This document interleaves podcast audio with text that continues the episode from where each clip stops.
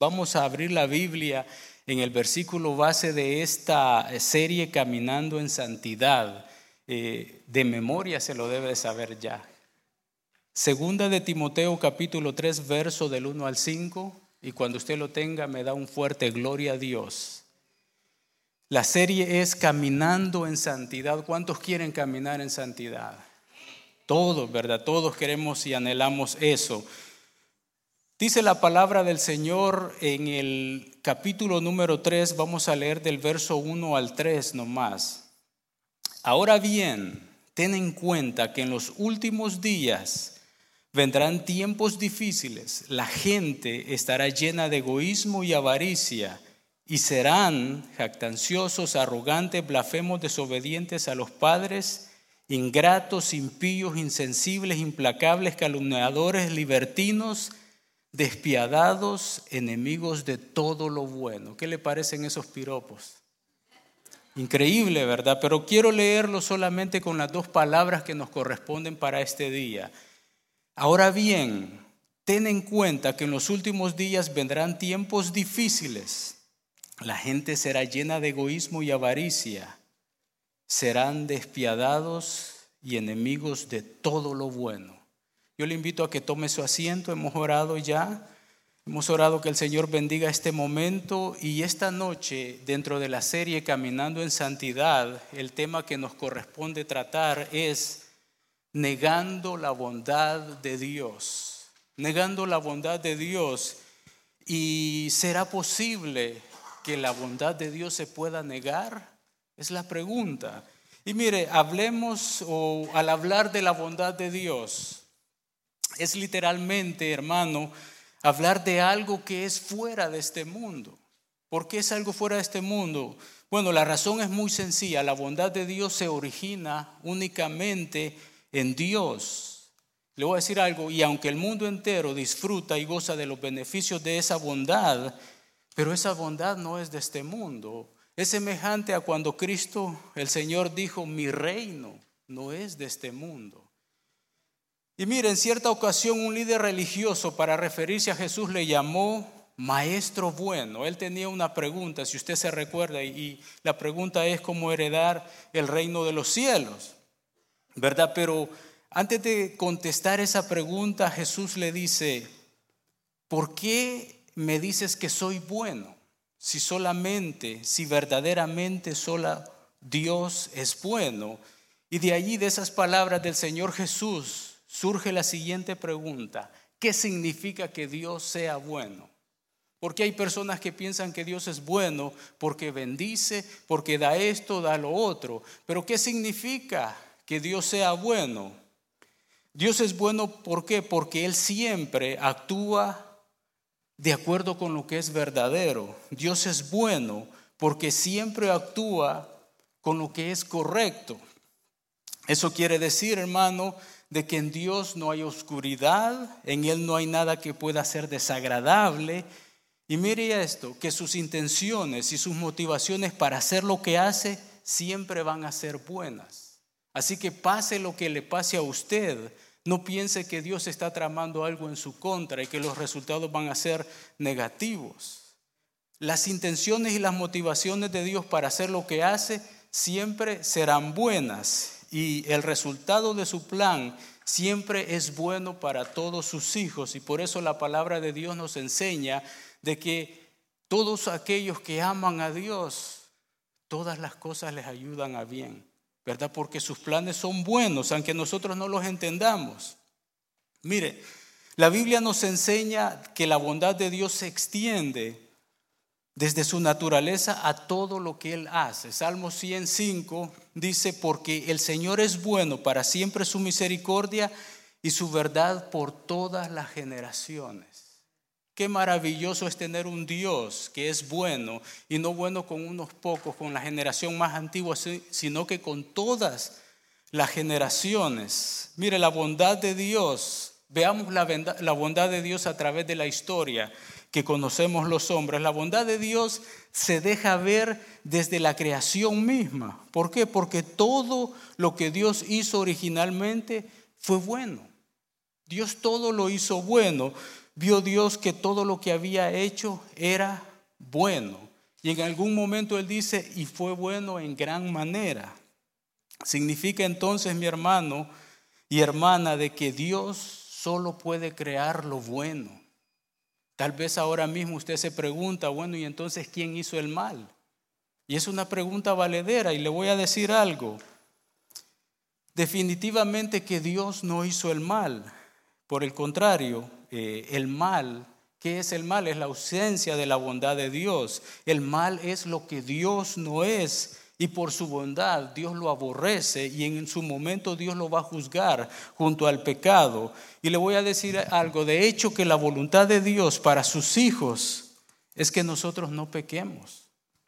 La voluntad de Dios para con nosotros es que nosotros no pequemos. Y mire qué pasó en el Edén. Cuando Adán y Eva pecan en el huerto del Edén, Dios en su bondad para expiar ese pecado y cubrir la, desnudez del hombre y de la mujer, les hizo túnicas de pieles y los vistió, ¿verdad? Eh, por lógica, esas pieles salieron de algún lugar.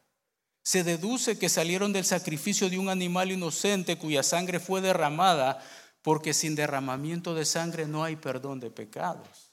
Alguien tuvo que enseñarle a Caín y a Abel a sacrificar, ¿verdad? Y, y mire, la bondad de Dios se muestra en todo, en la dispensación de la ley, la ley que Dios le dio a Israel, dice Romanos 7:12, de manera que la ley a la verdad es santa y el mandamiento santo y justo y es bueno.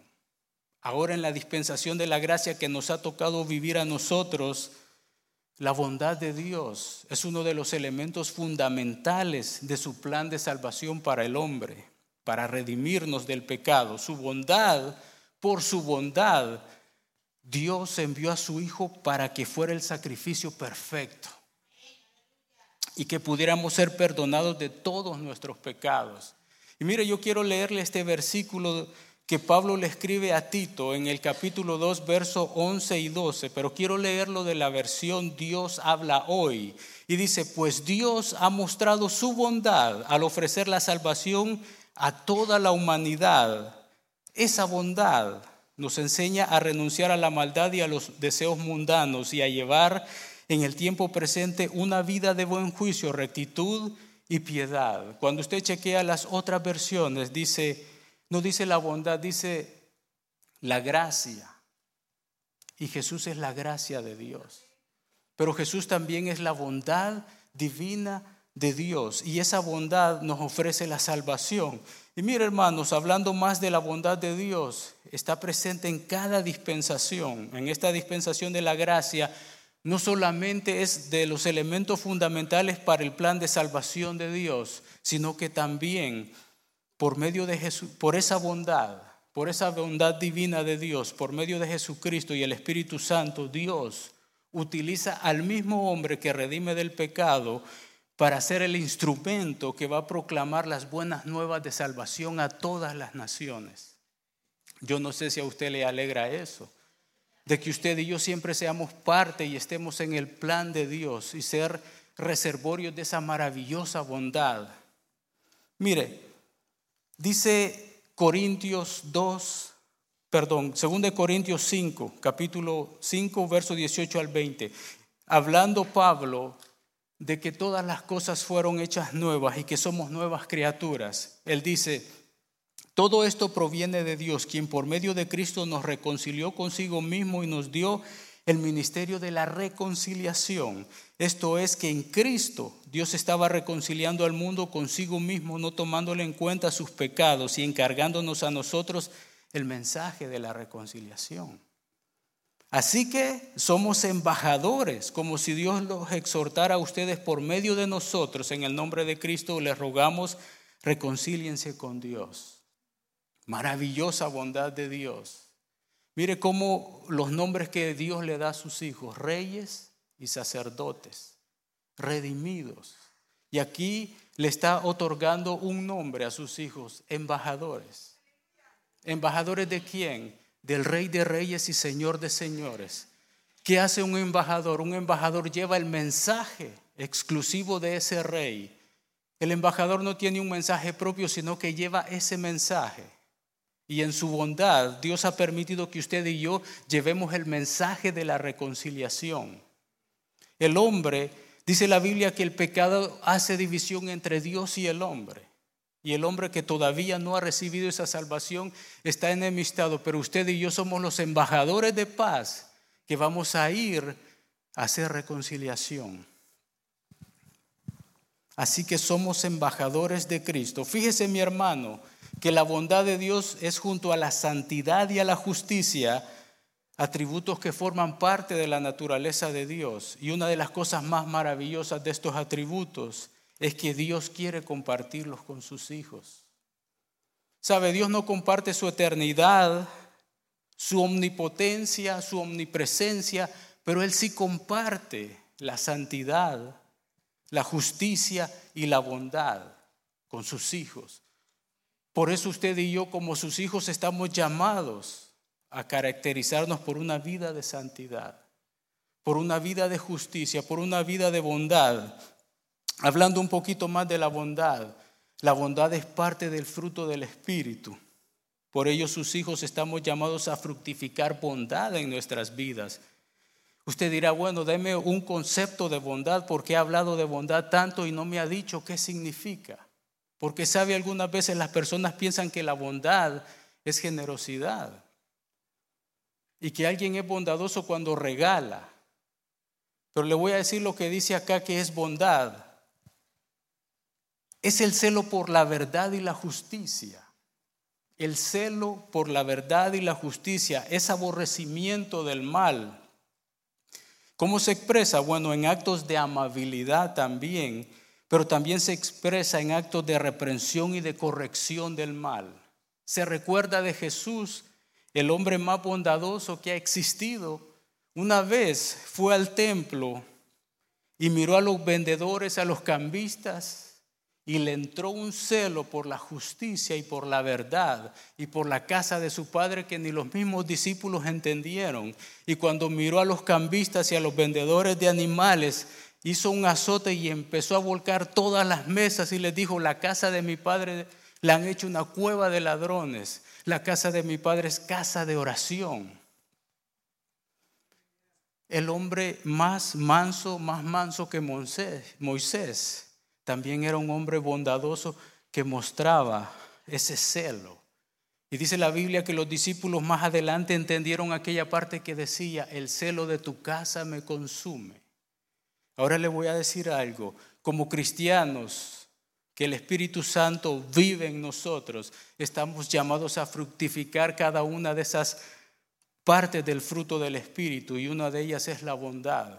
A veces es inconcebible que podamos mirar cristianos, hijos de Dios, que no les molesta cuando se blasfema el nombre de Jesús y se ríen a la par de los blasfemos. Y no sienten ningún temor cuando alguien desde un púlpito está hablando cosas que no van con la palabra y la sana doctrina. Dios es bondadoso no solo porque hace salir su sol y envía su lluvia sobre buenos y malos. Dios es bondadoso porque Dios es el estándar de todo lo bueno. Y consecuentemente Dios no puede hacer nada que sea impío o injusto porque iría en contra de su naturaleza justa.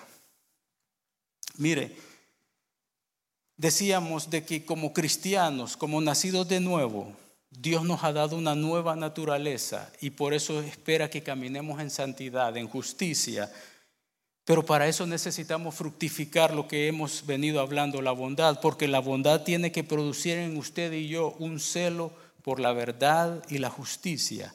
Tiene que producir un aborrecimiento del mal. Realmente cuando uno piensa que caminar en santidad no es nada sencillo, porque realmente tiene que haber un deseo ferviente por aborrecer lo malo, por hacerlo a un lado un celo por la justicia y la verdad de Dios. Y mire esto, precisamente eso es lo que el apóstol Pablo le ha estado exhortando a Timoteo en los versículos previos a los que leíamos para esta serie.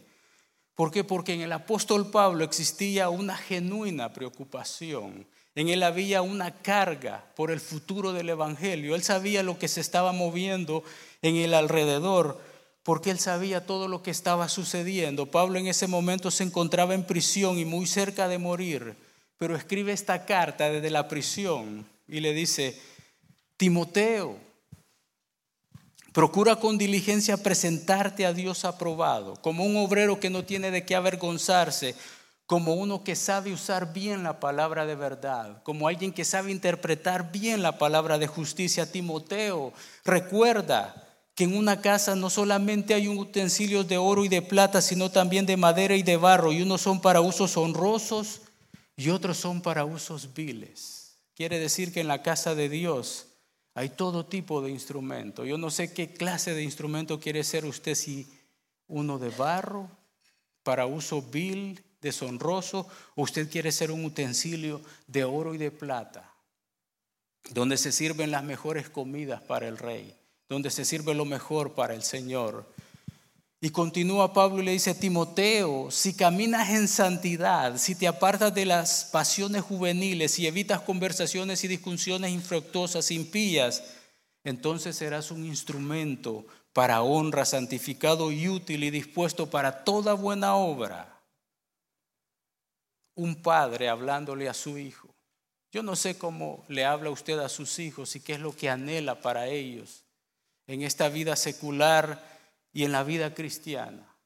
Pablo miraba a Timoteo como su hijo espiritual y él le habla de esta manera y le dice, pero ¿sabes qué, Timoteo?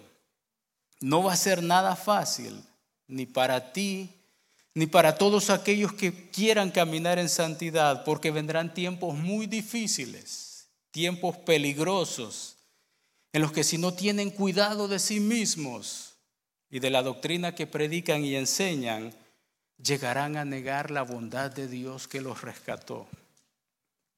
Ahora la pregunta es, ¿cómo podemos evitar negar la bondad de Dios? Porque yo creo que ni usted ni yo quisiéramos caer en esa situación. Amén. Y yo quiero darle tres maneras o tres puntos en los cuales podemos evitar negar la bondad de Dios. Porque si nosotros negamos la bondad de Dios, no vamos a caminar en santidad. Y la Biblia dice que sin santidad nadie verá al Señor. Sin santidad nadie verá al Señor. Y el primer manera de cómo podemos evitar negar la bondad de Dios es entendiendo la peligrosidad de los tiempos finales. La reina Valera dice, también debes entender esto, que en los posteriores días vendrán tiempos peligrosos. Mire, las personas que no saben medir los peligros, las personas que no saben medir los riesgos que tienen por delante, son personas que ponen poco o ningún cuidado a las advertencias que se le dan. Y le voy a decir algo, sin duda alguna, ese tipo de personas son las más propensas a convertirse en las primeras víctimas de los peligros. Y si no, pregúntele a alguien que vende seguros. No hacen caso de las advertencias y caen. Por eso, mis hermanos, se vuelve indispensable que usted y yo seamos cristianos eh, diligentes espiritualmente hablando y entendamos lo difícil y lo peligroso que son los tiempos finales, que de hecho son los tiempos que ya estamos viviendo, porque hay gente que piensa que estos tiempos van a venir más adelante. No, estos tiempos ya lo estamos viviendo. Hebreo dice de que Dios habló muchas veces y de muchas maneras a los padres por los profetas, pero en estos últimos tiempos nos ha hablado por medio del Hijo. Quiere decir que desde que Jesús dijo, desde que Juan el Bautista dijo, he aquí el Cordero de Dios que quita el pecado del mundo, y que Jesús andaba caminando por allí, que aquellos eh, discípulos se le acercaron y él se volteó y le dijo, ¿qué busca? Desde ese momento comenzaron los tiempos finales, los tiempos postreros. Entonces estamos ya en medio de esos tiempos y mire, ¿por qué se vuelve indispensable que usted y yo seamos diligentes espiritualmente hablando y conozcamos la peligrosidad y la dificultad de estos tiempos? Por dos razones. Porque estos son los tiempos que a usted y a mí nos ha tocado vivir. Y el segundo es porque si Jesús no viene pronto, sus hijos, mis hijos, sus nietos y los míos y sus tataranietos van a vivir en medio de este tiempo difícil y peligroso. Por eso usted y yo necesitamos conocerlos. Necesitamos saber de qué se trata eso, qué tan peligrosos son. Y mire, interesante que la palabra traducida como difícil o peligroso lleva la idea de problemas, de dificultades, de situaciones estresantes. Dice que ese es el tipo de ambiente que caracteriza los tiempos postreros. Y le voy a decir algo, todo lo que se vive en este mundo desde más de 100 años para acá, crisis financiera, crisis alimenticias, crisis de salud, todo eso es provocado por la mano del hombre, por personas, por gente que reúnen muchas de las características de los hombres impíos de los últimos tiempos que hemos estado estudiando. Crisis alimenticia, crisis de salud, pandemias, todo es provocado. Todo es eso.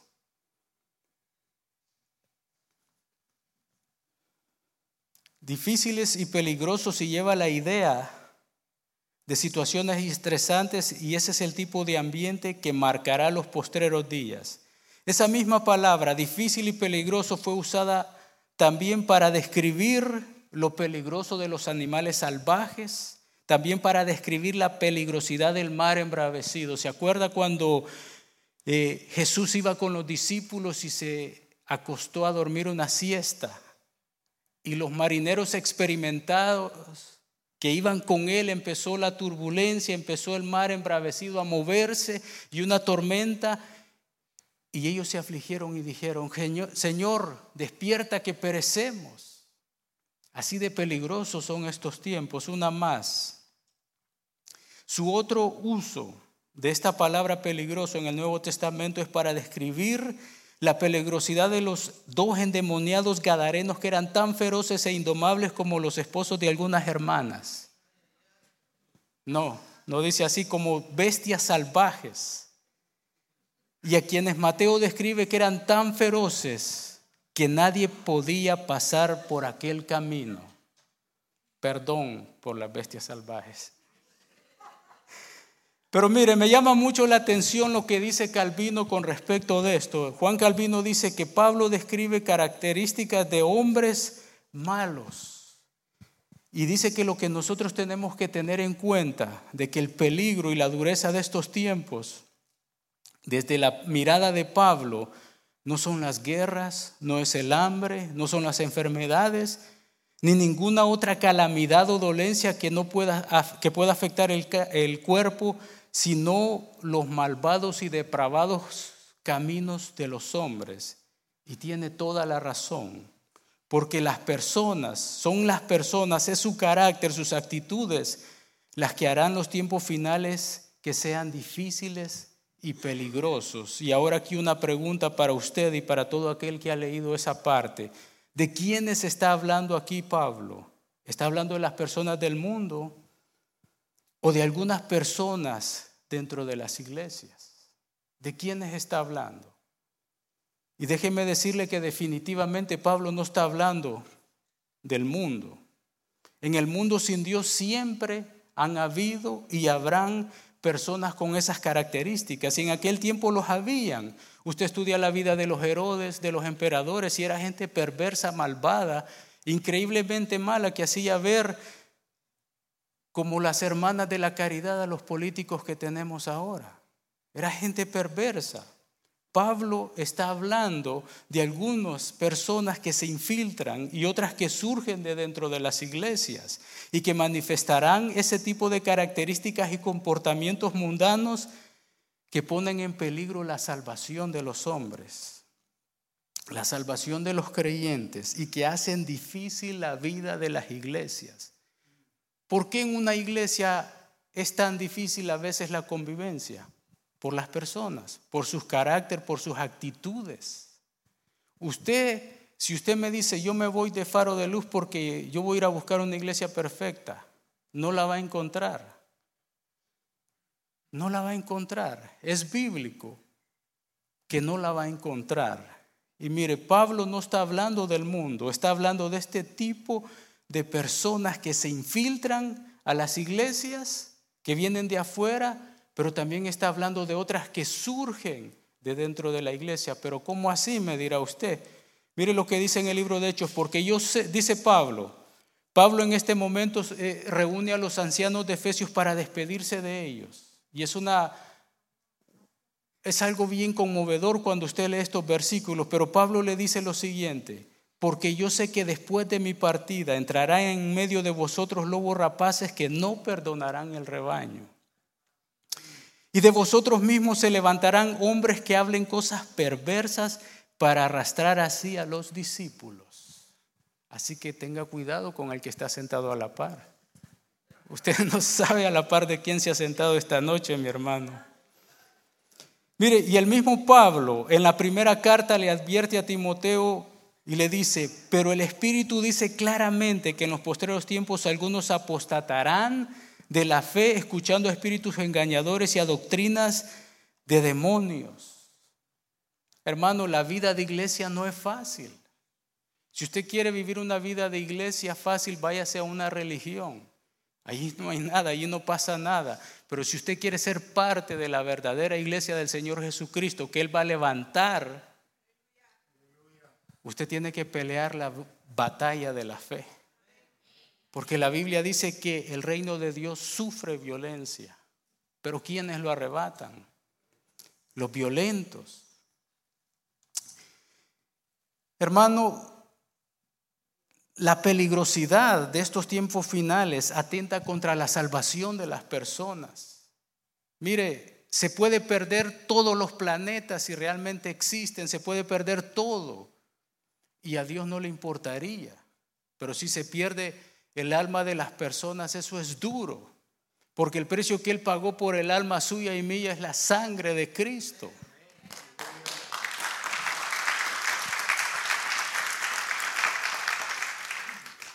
Y mire, y aquí es donde tenemos que tener mucho cuidado. Toda enseñanza que no va de acuerdo con la sana doctrina de la palabra de Dios, aunque suene muy bonita, aunque suene muy atractiva para el oído, pero si no pasa por el filtro de la palabra de Dios, lo más probable es que sea sabiduría humana terrenal o doctrina de demonios. La advertencia es que se levantarán hombres perversos y van a arrastrar a los hermanos y permítame decirle dos cosas al respecto. En primer lugar, el problema es que muchas personas dentro de muchas iglesias desde hace mucho tiempo se han vuelto apáticas a estudiar la palabra de Dios.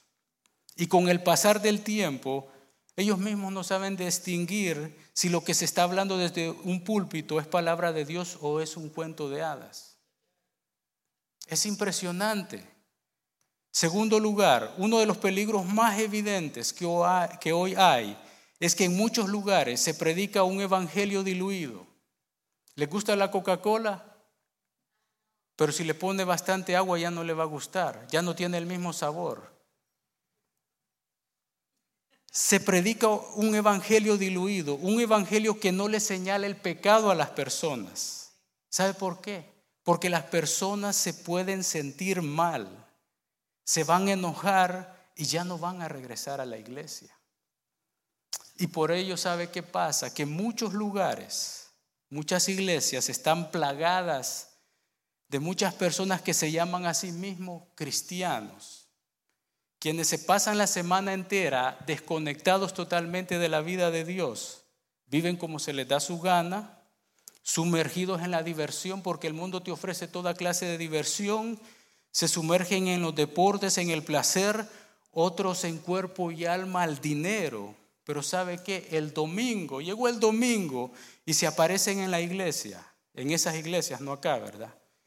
Y cuando se aparecen allí, lo único que reciben desde el púlpito es una charla motivacional que solo les alimente la autoestima y los motiva a la prosperidad espiritual. ¿Y sabe qué? Esas personas nunca fueron expuestos ante una palabra de Dios que confronte su pecado, que los mueva al arrepentimiento y por eso la gente de esas iglesias nunca cambia. Y sabe una cosa, montonazo de iglesias que hay de esas, grandes, de todos colores, con todo tipo de programa. Y a veces la gente dice, no, pues si me trata mal el pastor Recino, yo me voy para allá. Yo me voy para allá. Y sabe una cosa, cuando usted piense en buscar una iglesia, eso es como casarse. Usted no se casa con el primero o la primera que pasa por allí. Mire, cuando usted va, tiene que moverse de una iglesia, investigue. Usted no sabe, como decía alguien, qué huevo puso ese pato. Usted no sabe de dónde salió porque de repente usted no pasó por un lugar y cinco meses después hay un tremendo edificio. La iglesia de no sé qué y de no sé quién y salen así los dos pastores, ¿no? Porque eso es lo que brilla, pero usted no sabe ni de dónde salió. Usted no sabe quién ordenó a ese hombre. Mientras que usted viene a una iglesia como esta y usted sabe toda la historia. Usted viene a un café con el pastor y ahí le cuentan todo.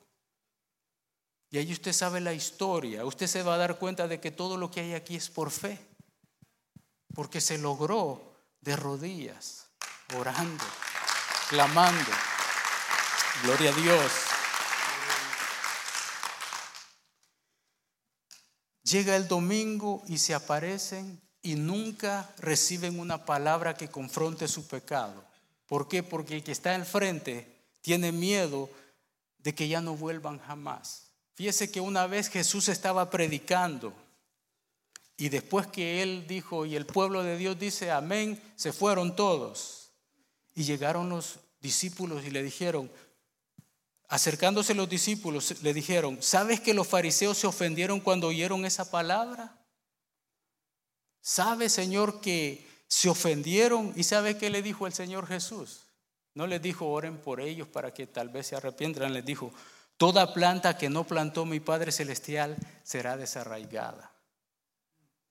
Increíble, ¿no? Porque solo te recuerda que el, la cizaña y el trigo van a crecer juntos. Y los dos se parecen. ¿Y qué dijo el dueño del campo? No lo corten. Déjenlos que crezcan juntos porque al final van a ser separados. Así que cuando usted vea eso acá, déjelo allí. No le han dado permiso que lo arranque, déjelo. Un día el Señor va a mandar a quien lo haga. Hermanos, cuando desde un púlpito se predica un evangelio diluido que no te confronta tu pecado para que te arrepientas, sabe que se está negando la bondad de Dios. El predicador tiene una gran responsabilidad y es increíble porque decía el, pastor Mazariegos acerca de la predicación del Evangelio, tiene dos cosas, anuncio y denuncia. Anunciar las bondades de Cristo, anunciar que hay salvación, que hay vida eterna. Pero también el Evangelio es para denunciar el pecado, la corrupción y para llamar al arrepentimiento a las personas. Entonces, si usted va a un lugar y solo le hacen sentir muy bien que usted es el Superman o la Superwoman, salga corriendo de allí y búsquese una buena iglesia donde el Espíritu Santo lo redarguya de pecado. ¿Cómo podemos evitar negar la bondad de Dios? Identificando conductas que nieguen la bondad de Dios. Dice, porque habrá hombres despiadados y enemigos de todo lo bueno. Dos características que describen el carácter y la forma de ser de los hombres de los últimos tiempos. Mire, ¿qué es un despiadado? Algunas versiones lo traducen como crueles, salvajes, en inglés brutal o brutal. Una persona despiadada es lo mismo que una persona impía. Es un impío, es alguien que no tiene piedad, despiadado, una persona que en su forma de tratar a los demás es cruel, es inhumana, es sádica, es insensible, actúa con crueldad, no tiene empatía, no le importa si sus acciones dañan a quien sea. Él lo hace. Enemigos de todo lo bueno. Imagínese a una persona, tenemos muchos, no acá, en el gobierno. Mire, no tienen ni una pizca de amor por nada que sea bueno ni beneficioso para los demás. Pareciera como si fueran animales irracionales, porque así actúan. Pero sabe una cosa, si bien es cierto que actúan así, pero todavía siguen siendo lo suficiente humanos, suficientemente humanos para reconocer lo que es bueno y para odiarlo. Y es increíble, hermano, cuando uno piensa en estas dos características, despiadados y enemigos de lo bueno, porque son dos características que van de la mano, son personas suficientemente inteligentes para saber lo que es bueno, para odiarlo, para atacarlo y para destruirlo. Isaías decía, hay de los que llaman mal a lo bueno y a lo bueno llaman malo. Y de eso tenemos mucho. Mire, hoy en día yo no puedo decir vivimos en una sociedad. Puedo decir que estamos llenos de muchos países en donde desgraciadamente hay muchos gobernantes, muchos legisladores que siguen al pie de la letra una agenda diabólica, globalista, la cual quiere imponer por la fuerza una agenda en la que se busca destruir y desfigurar todas las cosas buenas que Dios hizo en el principio. Mire, la vida, lo más precioso que Dios nos ha dado es la vida. ¿Y cómo es posible que en una nación como esta y en todas las naciones se pierdan millones de niños y nadie sabe dónde están. Que el aborto se proclame y se financie con los mismos taxes que pagan los contribuyentes y cuando la gente se levanta a protestar contra eso los tratan como criminales. El matrimonio,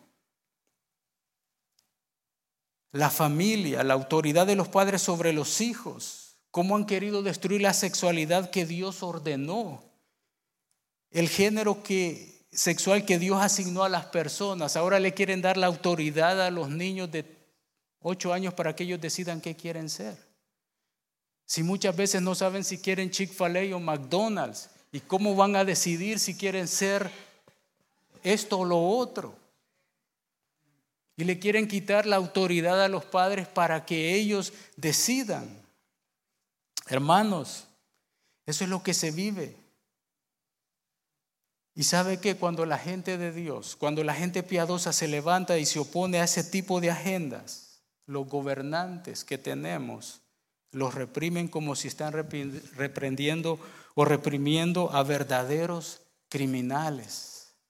Increíble. ¿Y qué me dice de las iglesias? Bueno, en las iglesias históricamente muchos apostataron de la fe se salieron de buenas iglesias, formaron sus propios grupos religiosos y arrastraron a mucha gente. Ahí tiene a los falsos testigos de Jehová, más falsos que abrazos de suegra. Y ahí están ellos. Usted estudia las profecías que ellos dijeron acerca de la venida del Señor y ninguna se cumplió. Y mire, arrastrando gente a la condenación. Y hay tantos ejemplos bueno, vamos a terminar ya casi, solo cinco minutos más, mi hermano. ¿Cómo podemos evitar negar la bondad de Dios? Ese tiene que ser nuestro objetivo. Imitando la fe genuina de aquellos que nos enseñaron la palabra. Mire, en primer lugar, entendamos la peligrosidad de los tiempos. En segundo lugar, necesitamos identificar esas conductas y en tercer lugar, necesitamos imitar la fe genuina de aquellos que nos enseñaron la palabra de Dios. Hebreos dice, acordaos de vuestros pastores que os hablaron la palabra de Dios.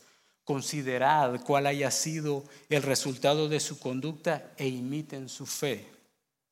Mire, considerar significa que usted y yo vamos a evaluar, que vamos con detenimiento y cuidado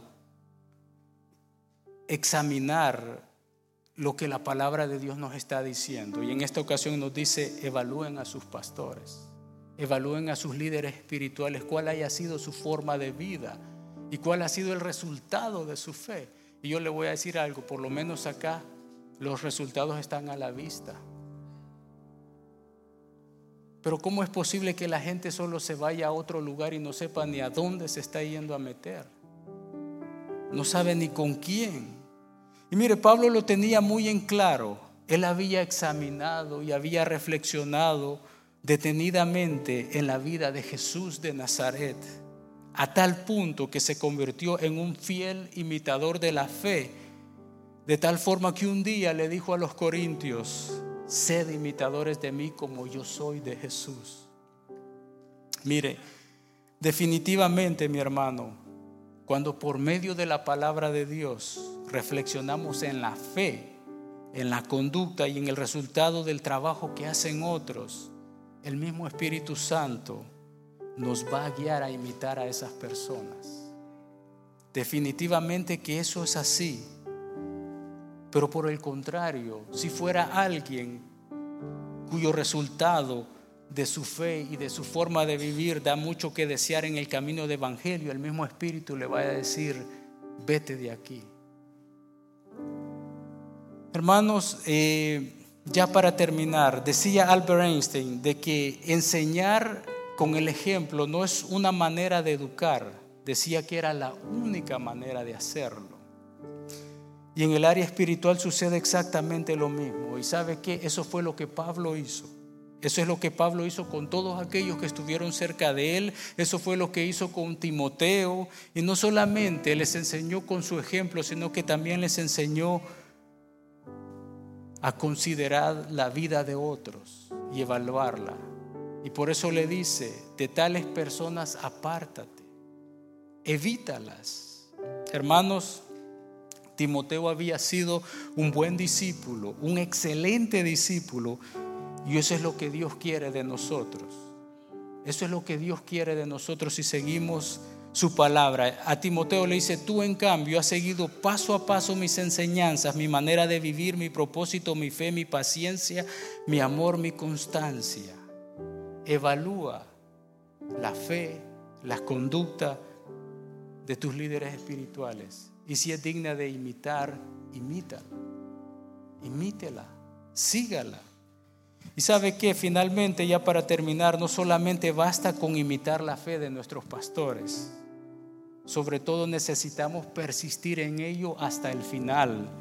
Y por eso Pablo le dice a Timoteo, pero tú permaneces firme en lo que has creído, en lo que has aprendido, en lo que estás convencido, pues sabes de quiénes lo aprendiste desde tu niñez con las sagradas escrituras que te pueden darte la sabiduría necesaria para salvación mediante la fe en Cristo Jesús. Hermanos, usted y yo lo tenemos bien claro. Estamos viviendo tiempos difíciles, tiempos muy difíciles, tiempos muy peligrosos. Pero también recuerde algo, que estamos muy cerca de que el Señor Jesús levante a su iglesia. Por consiguiente, es tiempo de jugar a la iglesia. Es tiempo de jugar a ser cristiano. Es tiempo de pararse firme de comprometerse con Dios, de echar raíces en su iglesia, de servirle a Dios y de agarrarse de la palabra de Dios.